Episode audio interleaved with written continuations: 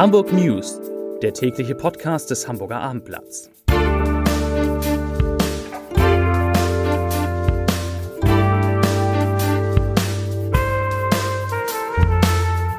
Herzlich willkommen. Mein Name ist Lars Heider und heute geht es um eine Drogenparty in einem Hamburger Hotel, bei der ein 22 Jahre junger Mann ums Leben gekommen ist. Weitere Themen der Untersuchungsausschuss zur Cum-Ex-Affäre soll erweitert werden. In Hamburg eröffnet der erste vollautomatische Supermarkt und Fettes Brot plant ein Gratiskonzert. Dazu gleich mehr. Zunächst aber wie immer die Top 3, die drei meistgelesenen Themen und Texte auf abendblatt.de. Auf Platz 3 Hadelig, sensationeller Auftritt in der Elbphilharmonie. Auf Platz 2 Einschränkungen nach Lkw-Brand. Die Leute sind aggressiv. Da geht es um überfüllte S-Bahn-Züge. Und auf Platz 1 22-Jähriger stirbt bei Drogenparty in Hamburger Hotel. Das waren die Top 3 auf abendblatt.de. Auf abendblatt.de, so muss es richtig heißen.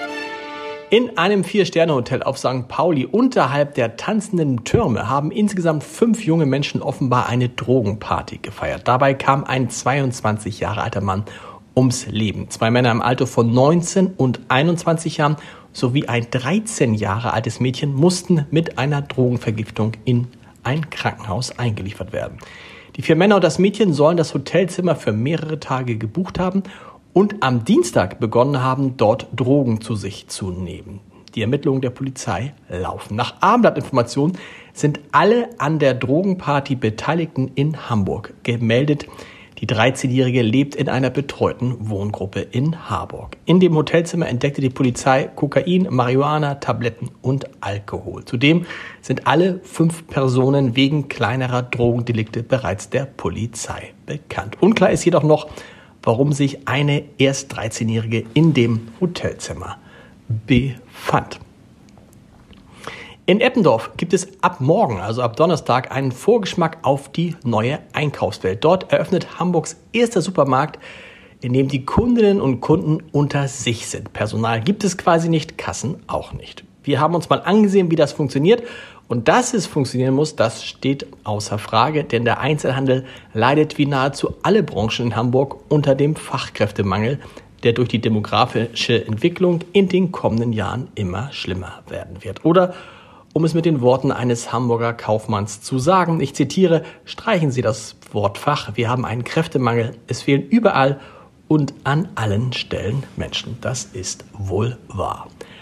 Der Parlamentarische Untersuchungsausschuss, ein schwieriges Wort, der Parlamentarische Untersuchungsausschuss, kurz PUR, zu den Cum-Ex-Geschäften der Warburg Bank soll in die Verlängerung gehen und mindestens auch auf die Aktivitäten der damaligen HSH Nordbank ausgeweitet werden. Darauf haben sich die Fraktionen von CDU und Linkspartei sowie die fraktionslose FDP-Abgeordnete Anna von Treuenfels-Frohwein verständigt und das entsprechend für die heutige Bürgerschaftssitzung beantragt.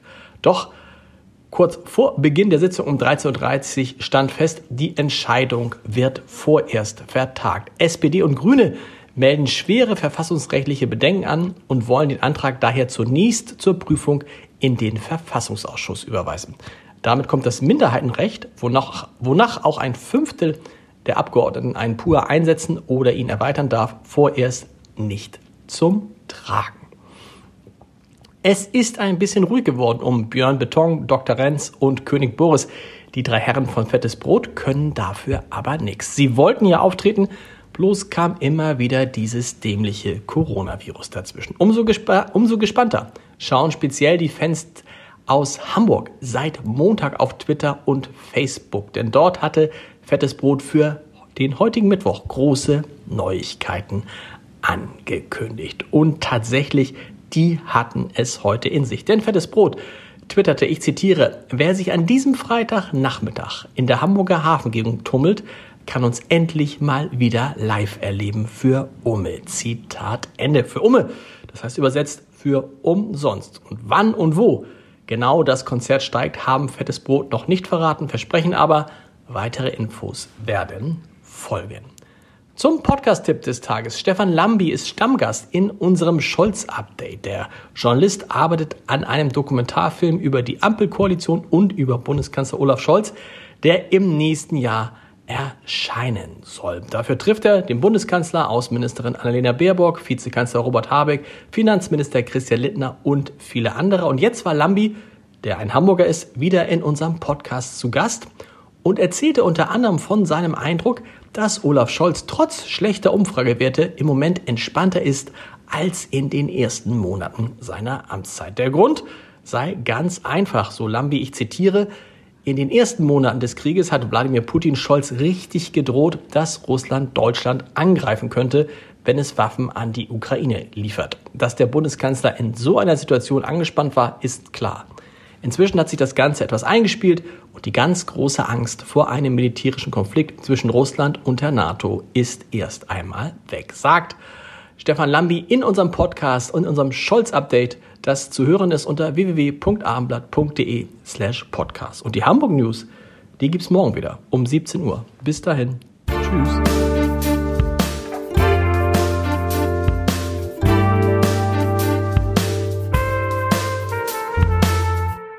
Weitere Podcasts vom Hamburger Abendblatt finden Sie auf abendblatt.de slash podcast.